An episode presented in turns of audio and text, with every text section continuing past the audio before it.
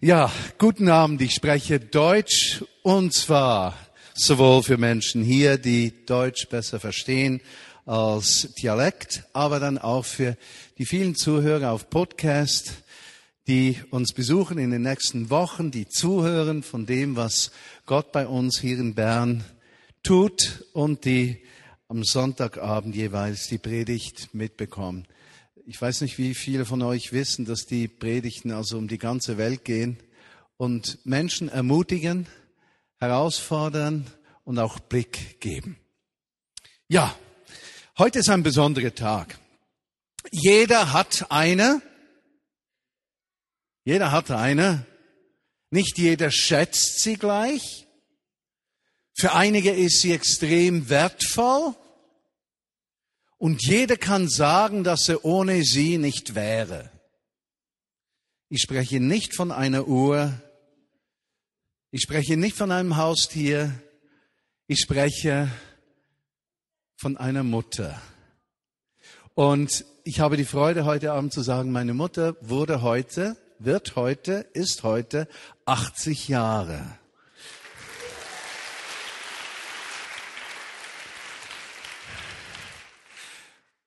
Und ich, ich kann nur sagen, ich bin so dankbar für beide meine Eltern, meinen Vater, der vor über 20 Jahren verstorben ist, für meine Mutter.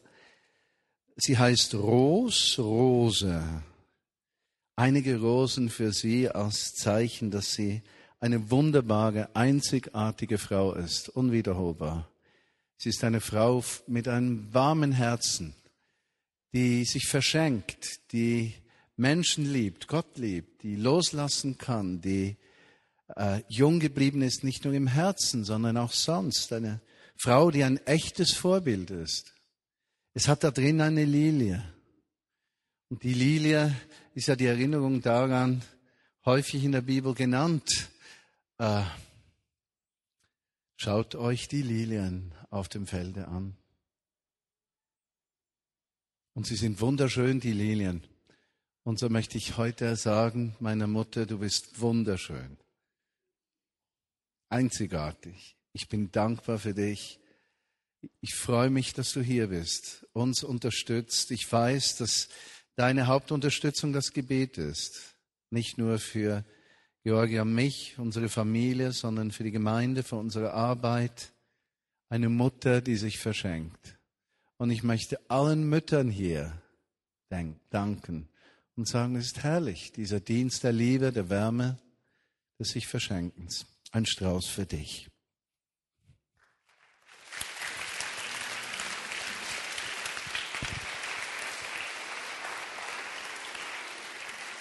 Und allen Müttern auf Podcast. Willst du singen? Also auf Podcast, bitte alle Podcast-Hörer, wir singen zusammen. Happy birthday to you. Happy birthday to you. Happy birthday, dear Rose. Happy birthday to you. Hip hip hooray!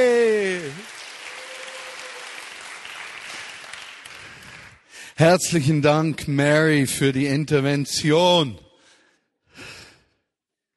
Das schätze ich an dir. Was gesagt werden muss, muss gesagt werden. Happy Birthday. Wir befinden uns im Vision Month, im Visionsmonat. Meine Aufgabe ist es, in den Sonntagen, an denen ich hier bin, etwas zu zeichnen über die Vision der nächsten Monate, eineinhalb Jahre. Nun, Vision zu formulieren und weiterzugeben, ist für eine Gemeinschaft von Menschen wichtig. Wo eine Gemeinschaft von Menschen keine Sicht der Zukunft mehr hat, keine Vision mehr hat, zerfällt ein Volk, es verwildert, es hat keine Zukunft. Es ist wichtig, dass wir wissen, wohin wir gehen. Aber eine Vision zu erklären, zu formulieren, bedeutet nicht, dass ich äh, letzte Woche oder heute Abend eine Vision verkaufen möchte, eine Idee der Zukunft, sondern als geistlicher Leiter, als geistliche Leiter haben wir eine Verantwortung, eine Vision, Gedanken, Zielsetzungen, Dinge aufzunehmen, die Menschen bereits bewegen. Also Dinge, die für Menschen wichtig sind. Dinge, von denen Menschen finden, ja, das hat Gott auch zu mir gesagt. Und ein Leiter hat im Grunde genommen die Verantwortung, diese Dinge, die Gott bereits in die Herzen von Menschen gelegt hat, zu formulieren, damit die Menschen sagen können, ja, genau, ja, das denke ich auch, das empfinde ich auch. Und so wird dann die Vision eben nicht zum Bild eines Menschen, der dieses Bild malt, sondern eine Vision ist das Bild unserer Gemeinschaft des Miteinanders. Und wenn wir Ende Monat am 29. November dann zur Predigt kommen, the sign on the bus. Ja, dann ist diese Predigt gedacht, steige ich jetzt in den Bus ein oder steige ich jetzt aus dem Bus aus? Ist der Bus so angeschrieben, wie Gott auch zu meinem Herzen gesprochen hat? Und das betrifft vielleicht nicht jede Einzelheit der Zukunft, die ich zu zeichnen versuche, aber du wirst in einigen Orten merken, doch, ja, ja, ja, das will ich. Oder, hm, hat das was mit mir zu tun? Oder du sagst vielleicht, das ist alles wunderbar, schön und nett, aber mit meinem Leben, ja, hat das nichts zu tun. Und dann möchten wir dich segnen, damit du finden kannst, wo will Gott dich brauchen. Natürlich, ich wäre nicht ehrlich, wenn ich nicht sagen würde, dass meine Hoffnung ist, dass wir alle am 29. November sagen, ja, das wollen wir. Den Bus besteigen wir, ganz logisch. Und klar ist schwierig, wenn Menschen dann sagen, nö, das ist nicht meine Richtung, ich muss auf einen anderen Bus. Stimmt. Und gleichzeitig, wir sind kein Besitz eines Menschen, kein Eigentum eines Menschen. Jesus Christus, der Messias, hat uns durch sein Leben, wie die Bibel sagt, erkauft, damit wir sein Eigentum sind. Eigentum werden wir, wenn der Geist Gottes unser Herz berührt und in unserem Herzen uns öffnet für die Vergebung, die er gibt. Und wenn wir gleichzeitig eine Willensentscheidung machen, ja, ich möchte, dass Jesus mir meine Vergangenheit vergibt und dass Jesus der Herr meiner Zukunft ist. Ich gehöre nicht mehr mir selbst, ich gehöre ihm. Wir sind nie Eigentum einer Gemeinde. Ja? Nie ein Eigentum irgendeines christlichen oder anderen Werkes. Wir, mindestens Menschen, die Christenmenschen sind, verstehen, wir gehören zu ihm. Am letzten Sonntag habe ich versucht, das werde ich auch heute tun, zwei Aspekte aufzunehmen. Einen seelsorgerlichen Aspekt. Das heißt, diese Visionspredigten sollten dir in deinem persönlichen Leben auch Hilfe geben. Es soll nicht Programm einer Partei sein, wo wir am Schluss alle Hurra schreien. Äh, überhaupt nicht, sondern wir müssen spüren, das, was Gott uns aus Gemeinschaft des Glaubens sagt, meint er persönlich für unseren Alltag, als auch gemeinsam für unseren gemeinsamen Alltag, unsere Aufgabe, unsere Mission, unseren Auftrag, den wir gemeinsam in Bern, der Region, miteinander leben. Zwei Seiten. Am letzten Sonntag habe ich über das Thema gesprochen, unsere Welt ist in Veränderung. Und ich habe gesagt, die einzige Konstante heute ist die Veränderung. Und ich habe gesagt, die Wichtigkeit in Veränderung ist, dass man Konstanten hat, Dinge, an denen man sich halten kann. Berufliche Veränderung. Wie viele Menschen schreiben 60, 70 Bewerbungen, um eine Stelle zu kriegen? Veränderung, wenn Kinder geboren werden. Scheidung ist Veränderung. Umziehen ist Veränderung, ja. Wir kennen alle diese Kraft von Veränderung, die uns überfordert. Und was uns hält, ist Jesus Christus für Christenmenschen, der konstant bleibt. Ja. Das war dann das Beispiel von Georgia und der Sonne, die sie eben konstant ist für mich in ihrer Liebe zu mir, in ihrer Bereitschaft, dass wir miteinander Weg gehen können uns miteinander verschenken können. Gesagt am letzten Sonntag, und das denke ich für mich ganz wichtig, dass das Kornhaus äh, wirklich ein signifikantes, ein wichtiges Bild ist, ein Thema ist, über das Gott so spricht. Kornhaus eben zu sein, nicht einfach dort zu sein, sondern mit unserem Leben zu sagen, wir wollen in dieser Zeit der Veränderung unsere Leben einsetzen, damit andere Menschen zu dieser Konstanten des Lebens, Jesus Christus, kommen können. Und wir möchten nicht nur, dass Menschen ihn kennenlernen, sondern die Kraft seiner Auferstehung in Heilung, Veränderung erleben und auch praktischen Dienst in ihrem Leben empfangen können. Heute das Thema, was wollen wir gemeinsam leben? Ich möchte euch bitten, die Bibel aufzuschlagen. Ich nehme einen Text aus Markus Evangelium, Kapitel 8, die Verse 1 bis 9. Für alle unter uns, die neu im Glauben sind, die noch nicht im Glauben sind, die sich damit auseinandersetzen. Erinnert euch, vier Evangelien, Markus, äh, Matthäus, Markus, Andreas und Johannes. Ich sehe, ihr seid noch dabei und noch nicht abgehängt. Genau, Lukas heißt er und nicht Andreas. Perfekt. Markus ist das zweite Kapitel 8, Verse 1 bis 9. Ich lese diesen Text mal. Bibeln werden verteilt, wenn noch eine braucht. Markus Evangelium hinten, Kapitel 8, Verse 1 bis 9. In jenen Tagen heißt es hier, als sehr viel Volk da war und sie nichts zu essen hatten, rief Jesus seine Jünger zu sich und sprach zu ihnen, mich jammert das Volk, denn sie sind schon drei Tage bei mir und haben nichts zu essen. Nun, wir haben vier Evangelien. Jedes Evangelium vermittelt Wahrheiten Gottes in einer etwas anderen Art und Weise. Im Markus Evangelium zum Beispiel, das wurde geschrieben für Verstandesmenschen. Verstandesmenschen, die am kalten Fakt interessiert sind. Die brauchen keine schönen blumigen Worte rundherum. Sie brauchen keine emotionalen Erklärungen. Es genügt ihnen, mit dem Fakt konfrontiert zu sein. Was ist genau geschehen? Und so gibt uns das Markus-Evangelium eigentlich einen Zugang zu den Fakten. Es ist wichtig zu verstehen, wenn wir den Text anschauen. Er ist nicht emotional. Er steht einfach faktisch da. Zweiter Gedanke grundsätzlich. Wenn wir die Evangelien lesen, dann äh, sind wir eigentlich mit dem Lehrplan von Jesus Christus konfrontiert für das Leben seiner Jünger. Und es gibt vier Lehrpläne, vier Evangelien. Also offensichtlich war Jesus ein Föderalist, ja? Äh, für jede Sorte von Menschen einen Lehrplan mit dem gleichen Ziel, dass die Menschen zum gleichen Ort des Verständnisses kommen und dass die Menschen das, was sie hören oder sehen von Jesus in ihrem praktischen Leben umsetzen können.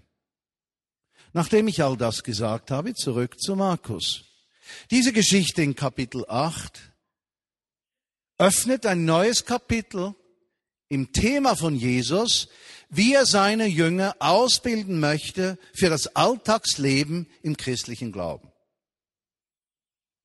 Und er beginnt es mit einem Geschehnis, und das Geschehnis ist, da sind einige tausend Menschen mit ihm seit Tagen unterwegs. Offensichtlich haben die äh, etwas Innerliches erlebt. Getröstet sind sie, äh, wurden sie, sie, sie wurden freigesetzt, andere wurden geheilt. Was er auch tat während dieser drei Tage, 4000 Menschen plus Kinder, haben etwas erlebt, was sie so sehr angezogen hat, dass sie mit ihm sogar in eine Wildnis gegangen sind. Also seine Rede war so stark, so lebensverändernd, so erfüllend, so befreiend, so kräftig, heilend, freisetzend, dass sie bereit waren, von jeder Versorgung abgeschnitten mit ihm zu gehen. Und jetzt kommt eine Jesus-Lektion für seine Jünger. Mich jammert es, schaut mal, drei Tage sind sie bei mir, sie haben nichts zu essen. Und wenn ich sie nüchtern entlasse, so werden sie auf dem Wege zu Tode kommen. Ja, simple fact. Ja, Markus, Fakten. Die sterben uns hin, wenn sie nichts zu futtern kriegen. Denn etliche von ihnen sind von weit her gekommen. Jesus erklärt ein Problem. Hier liegt ein Problem. Dieses Problem muss irgendwie gelöst werden. Wie reagieren seine Jünger? Sie reagieren so wie wir. Sie antworteten ihm, woher könnte jemand diese hier in der Wüste mit Brot sättigen? Das ist eigentlich der Kernsatz der heutigen Predigt. Woher könnte jemand all diese Menschen in dieser Wüste mit Brot sättigen. Nun versucht umzudenken, wir leben in Bern nicht in einer Wüste oder Wildnis oder doch? Wie sieht denn die Wildnis und die Wüste in Bern aus? Ist sie Arbeitslosigkeit, Hoffnungslosigkeit, Scheidungsschmerz, Versagensschmerz, Furcht vor der Zukunft, Klaustrophobie, Kälte in der Ehe? Wie sieht die Wüste der Menschen in Bern aus? Einsamkeit? Nicht erwünscht sein? Wildnis gibt es überall. Die Wüste lebt um uns herum. Da sind Menschen in der Wüste ihres Lebens, in der Wildnis des Alltags, und sie leben um uns herum in großer Zahl. In der Geschichte 4000, bei uns einige hunderttausend. Und du und ich, wir fragen uns, woher könnte jemand diese hier in der Wüste mit Brot sättigen? Und seien wir ganz ehrlich, wenn wir die Probleme anschauen und mit Menschen in Berührung kommen, ihren Alltag, dann merken wir, dass die Menschen herausgefordert sind ohne Ende. Ich schaue mich hier um und ich kann sagen, ich kenne deine Geschichte. Ich kenne deine Geschichte. Ich kenne deine Geschichte. Ich kenne deine Geschichte. Ich kenne deine Geschichte. Ich kenne deine Geschichte. Ich kenne deine Geschichte. Ich kenne deine Geschichte. Ich kenne deine Geschichte.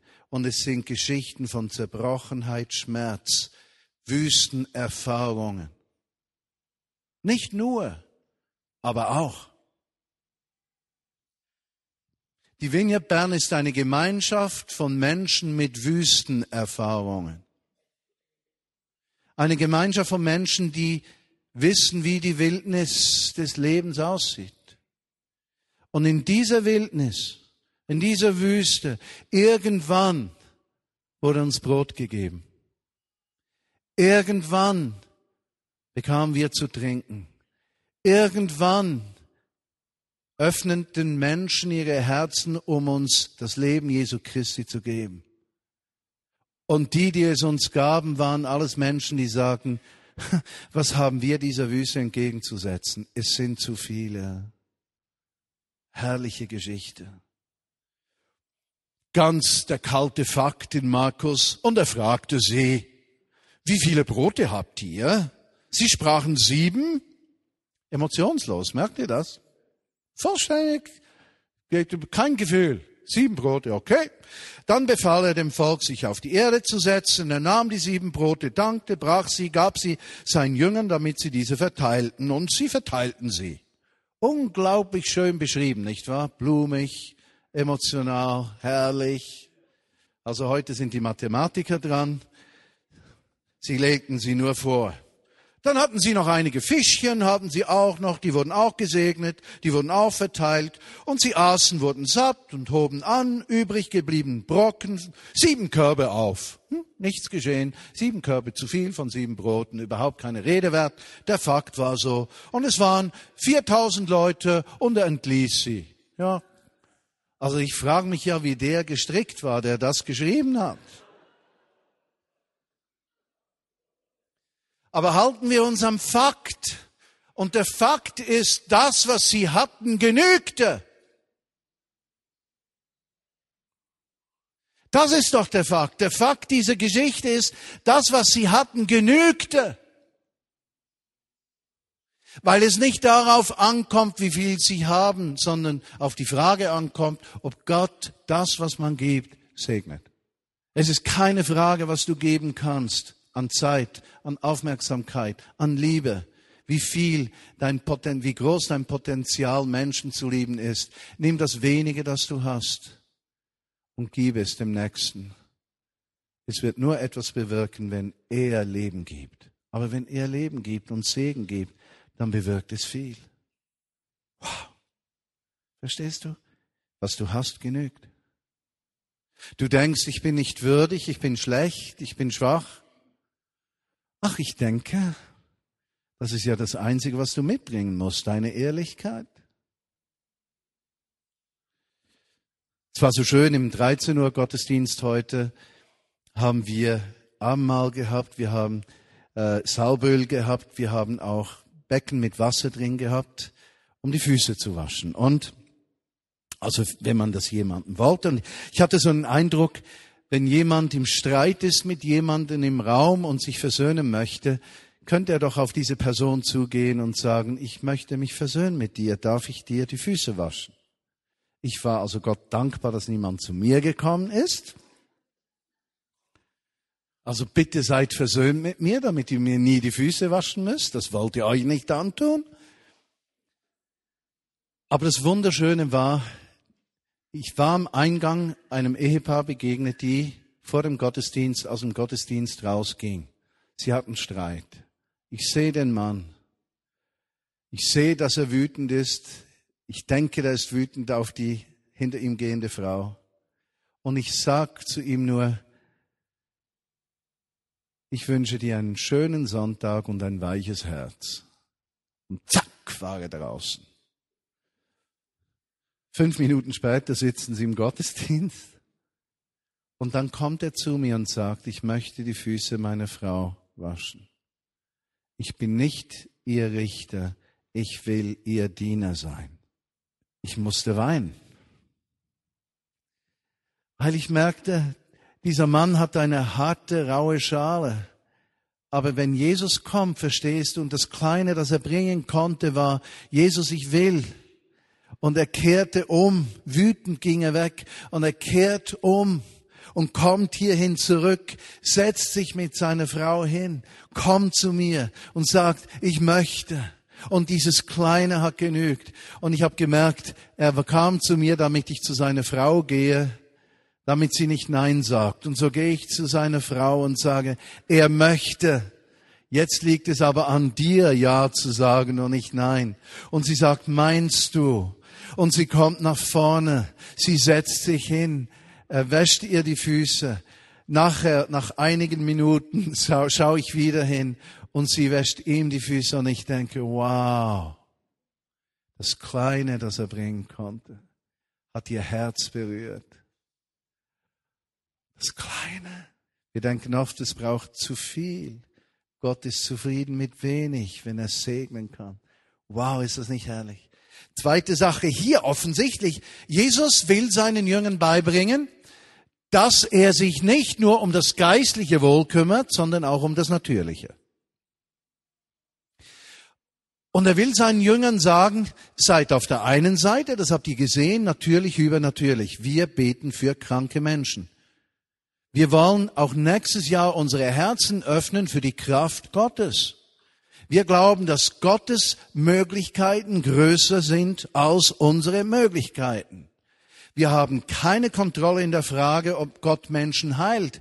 Aber wir können für Menschen beten, für ihre Situationen. Wir können sie ernst nehmen. Wir können zu ihnen stehen. Unsere Aufgabe ist das Gebet. Der Rest ist nicht unsere primäre Aufgabe. Aber wir möchten natürlich übernatürlich sein. Weshalb? Weil im Lehrplan drin, das ein integrierter Bestandteil des Christenlebens ist integrierter Bestandteil. Menschen leben nicht aus eigener Kraft, sondern aus der Kraft Gottes, nicht aus der Perspektive ihrer Unmöglichkeiten, sondern aus der Perspektive von Gottes Möglichkeiten. Deshalb möchten wir uns gegenseitig ermutigen, auch im kommenden Jahr für Familie, Verwandte, Freunde, Nachbarn, Arbeitgeber, Arbeitskollegen, Mitstudenten, äh, Mitschüler zu beten, auf der Straße, zu Hause, gleichwo. Wir wollen mit Erwartung unser Herz öffnen für das Hereinbrechen des Reiches Gottes. Das nicht nur in Heilung. Ich habe drei Dinge erlebt, von denen ich denke, dass sie übernatürlich sind, auch wenn sie ganz praktische Dinge betreffen. Je länger ich mich auseinandersetze mit der Tatsache, dass wir nicht mit den Gottesdiensten, aber dem Rest ins Kornhaus umziehen, desto klarer wird, mich, das, wird mir, das ist gar nicht möglich. Das geht gar nicht. Denn solche Häuser sind Organisationen vorbehalten, die von der Stadt als wichtig und notwendig angeschaut werden. Also Vineyard im Kornhaus heißt so viel wie, die Stadt denkt irgendwie, dass wir etwas ausfüllen können, irgendwie. Und sie hoffen, dass es positiv sein wird. Ja, habe ich es vorsichtig genug formuliert? Damit kein Journalist, der das hört, dann irgendwie sich gedrängt fühlt, einen bösen Artikel zu schreiben. Das ist doch das ist doch ein Wunder. Steuerbefreiung, dass wir gemeinnützig sind in allem, was wir tun. Je länger ich nachdenke, das gibt's gar nicht. Also kein Wunder waren unsere Steuerberater so unsicher. Und kein Wunder sagt dann der eine, da muss irgendwas sein. Ja, natürlich. Übernatürlich. Natürlich. Rechnen damit, dass Gott eingreift. Äh, ich war vorgestern mit ein Vertreter unserer Bank zusammen, Hausbank, mit der wir seit 20 Jahren zusammenarbeiten. Und weil ich unzufrieden war, ich empfand, die suchen nicht mehr unser Interesse und jetzt ist die Zeit, da mal über die Bücher zu gehen. Und ich werde da empfangen und also ich habe gedacht, was haben die? So wichtig bin ich auch wieder nicht. Also Vineyard ist ja kein, also wir sind ja eigentlich so finanziell, materiell nicht wichtig. Auf jeden Fall werden wir jetzt von der Direktionsebene her betreut, was ich absolut nicht verstehe. Äh, der Herr hat gewünscht, dass der, also nicht unser Herr, sondern der Herr Bank, hat gewünscht, dass wir doch weitere 20 Jahre miteinander arbeiten können. Und wir kamen dann auf Musik zu sprechen und dann sagte er, dass er sehr beeindruckt sei von einem Flötisten hier am Symphonieorchester hier am Berner und ich wusste sofort, wer das war. Das, wow. Und dann kennen wir den noch zusammen, den noch zusammen, den noch zusammen. Und plötzlich ergab es ein ganzes, wir beide empfinden im Herzen drin, da sind Netze gespannt. Wir können in die Zukunft gehen. Und ich bin so berührt von der Tatsache, Jesus kümmert sich sogar um unser Banking. Ja. Natürlich übernatürlich. Auch in deinem Leben. Er kümmert sich auch um dein Banking. Kümmert sich auch um deine Versicherung. Kümmert sich auch um deinen Vermieter. Ja. Auch das sind Gebiete, wo er übernatürlich in natürlicher Weise wirkt. Aber auf der anderen Seite sagt Jesus hier, das Brot ist mir wichtig. Die Menschen haben Hunger. Die könnten, obwohl sie wunderschöne Predigten gehört haben, verhungern. Es könnte nicht genügen, dass man ihnen geistliche Nahrung gegeben hat. Ihr müsst lernen, meine Jünger, das war im Lernplan drin. Ihr müsst teilen. Ihr müsst das Wohl der Menschen suchen, auch im natürlichen Bereich bereit sein, euch einzusetzen für Gottes Gerechtigkeit. Und ich denke, dass wir im kommenden Jahr als Vineyard besonders im Blick auf die Frage des Kornhauses, eben wie wir es drin geschrieben haben, erstens mal, jeder darf noch eine Kopie haben, wenn er noch keine hat, oder andere mitnehmen zu verteilen. Hier steht auf der ersten Seite, Kirche ist nur Kirche, wenn sie für andere da ist. Versteht ihr? Wir wollen eine Kirche für die anderen sein. Wir wollen eine Kirche sein für die, die hungrig und durstig sind. Die hungern und dürsten nach Gerechtigkeit. Wir wollen eine Kirche sein für die, die niemand will. Wir wollen eine Kirche sein für suchende Menschen, gleich aus welchem sozialen Hintergrund. Wir wollen eine Kirche sein für Menschen, die sagen, ich will mein Leben einsetzen, damit mein Leben Sinn macht, indem wir gemeinsam anderen Menschen zur Seite stehen. Ich will mein Leben einsetzen für Versöhnung zwischen den Nationen, ja, zwischen den Völkern. Ich will mein Leben einsetzen für Frieden Friede in den Herzen der Menschen, der sich ausbreitet in eine ganze Gesellschaft. Ich will mich einsetzen für Juden, für Araber, für Muslime, für Obdachlose und für seelisch verwahrloste Millionäre. Kirche für die anderen. Kirche für die anderen. Wir haben über 550 Mitarbeiter. Jeder in der Vineyard ist ein Mitarbeiter, der sich in den Dienst Jesu Christi in seinen Alltag stellt. Du bist nicht nur Mitarbeiter, wenn du Stühle zusammenstellst, das bist du auch, ist notwendig. Aber wenn du sagst, mein Montag bis Samstag oder Montag bis Freitag gehören Jesus, ich bin der Mitarbeiter der Vineyard Bern, dem Herrn Jesus zur Verfügung gestellt, um ihm zu dienen, dort wo ich arbeite und bin, dann bist du Mitarbeiter. Es gibt in der Gemeinde von Jesus nur und ausschließlich nur Mitarbeiter und Mitarbeiterinnen, damit wir politisch korrekt bleiben. Wir werden Impulse setzen miteinander. Wir werden nicht die ganze Welt verändern nächstes Jahr als Vineyard Bern. Aber wir werden Impulse setzen. Und wir möchten, dass Jesus in unserem Herzen Impulse setzt. Ausschlag gibt zu verändertem Handeln. Ausschlag gibt, Anstoß gibt zu Versöhnung, Liebe, Vergebung. Hier auf diesem Bild haben wir diese Springbrunnen auf dem Schweizer Bundesplatz in Bern. Ja, jeder versinnbildlicht einen Kanton. Wir möchten das Wohl unseres Landes suchen in allen Dingen. Impulse setzen, nicht nur bei uns. Wow. Das wollen wir. Wir wollen Kornhaus sein, gemeinsam dienen. Aber dann sehe ich noch etwas, was mich bewegt. Es ist diese Mittelseite mit der Justitia, dem Gerechtigkeitsbrunnen, auf der linken Seite hier mit verbundenen Augen. Verbundene Augen heißt das Sinnbild dafür kein Ansehen der Person. Lasst uns Vineyard bleiben in dem Sinn, dass jeder Mensch kommen kann, wie er ist. Ja, der König und der Bettler. Der König und der Bettler sollen hier ein Zuhause finden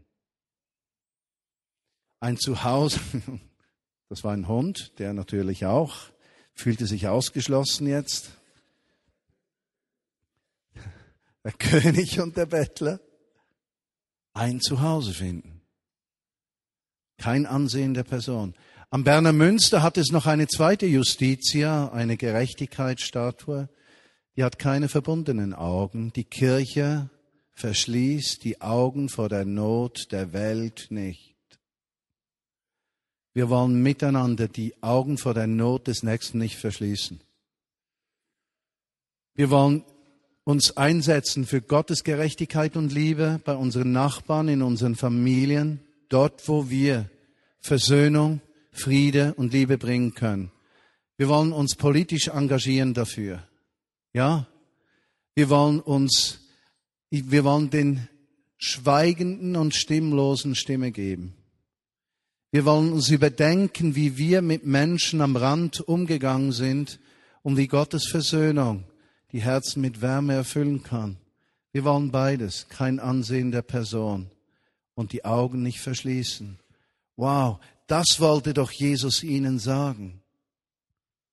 Er wollte ihnen sagen, dass dieser Auftrag ebenso wichtig ist am natürlichen Bereich wie am übernatürlichen. Was ist die Moral der Geschichte?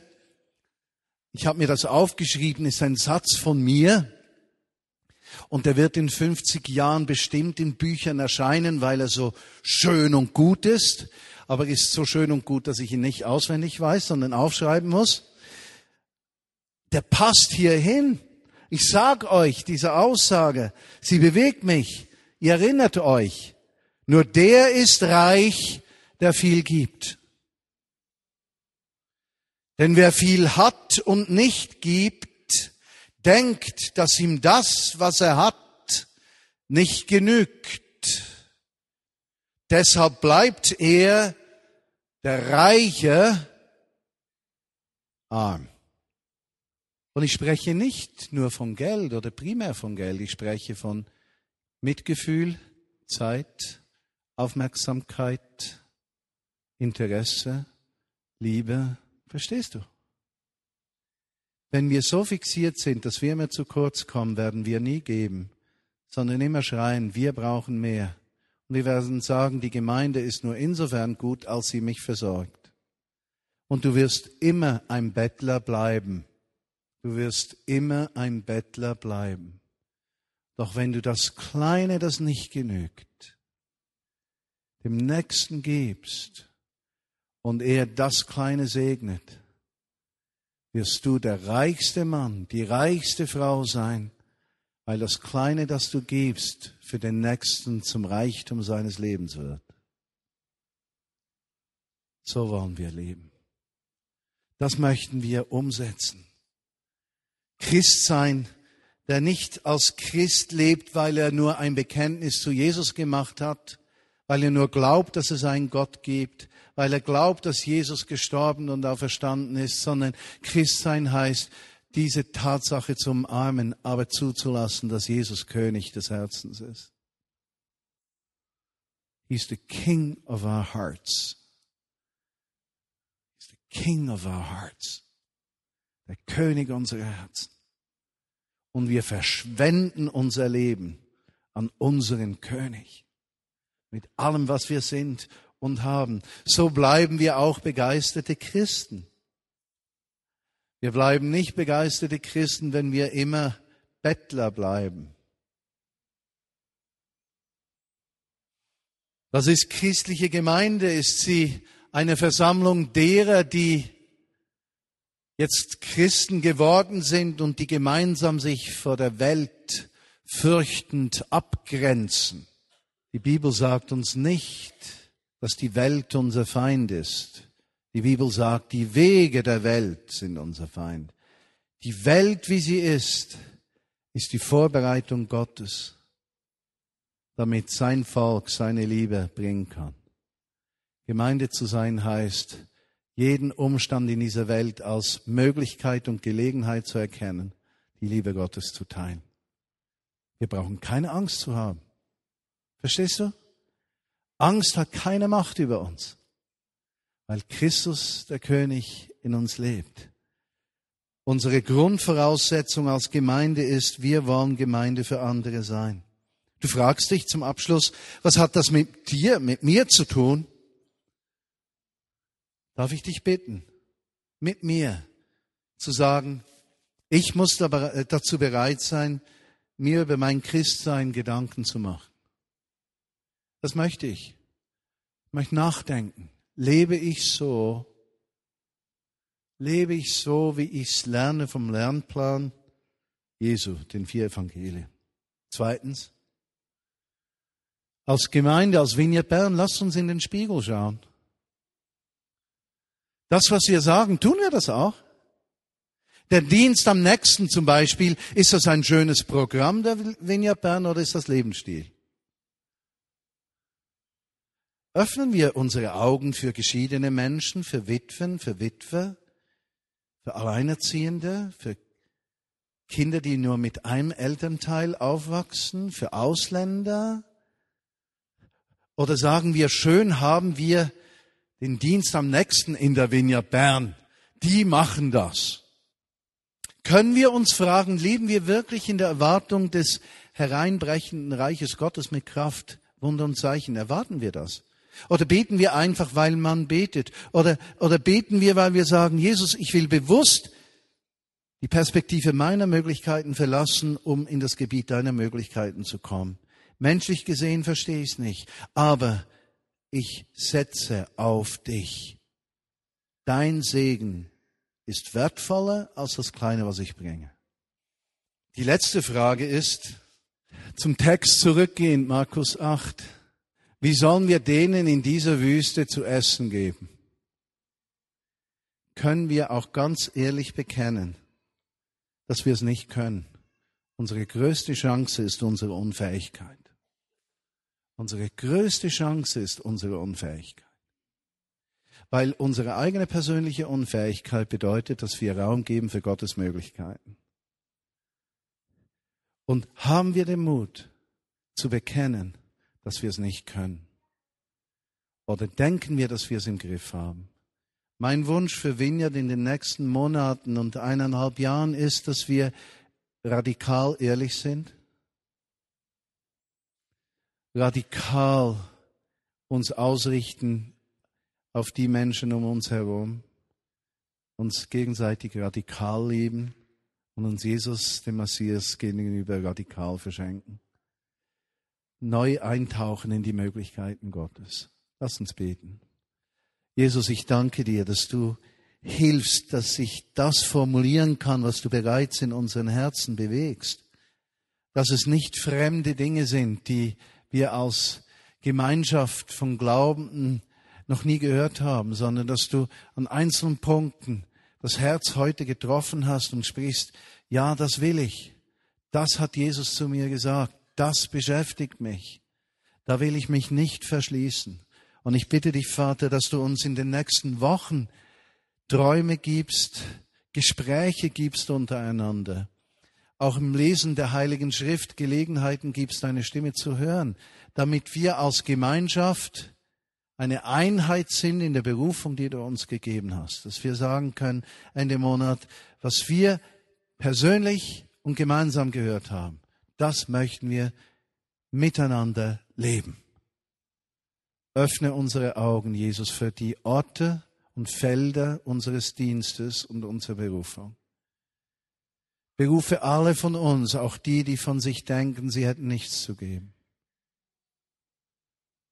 Schenke uns, dass besonders die, die sehr gewissenhaft sind, sich nicht überfordern, um mehr tun möchten, als es notwendig ist und denken, alles sei von ihnen abhängig.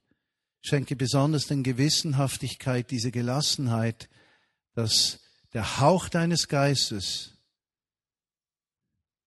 der kleinsten Gabe massivste Multiplikation geben kann. Mache unsere Herzen weich füreinander, Jesus. Hilf uns, Gedanken zu denken des Friedens übereinander, auch Gedanken des Friedens über unserem Land, unserer Stadt, über dem Erntefeld.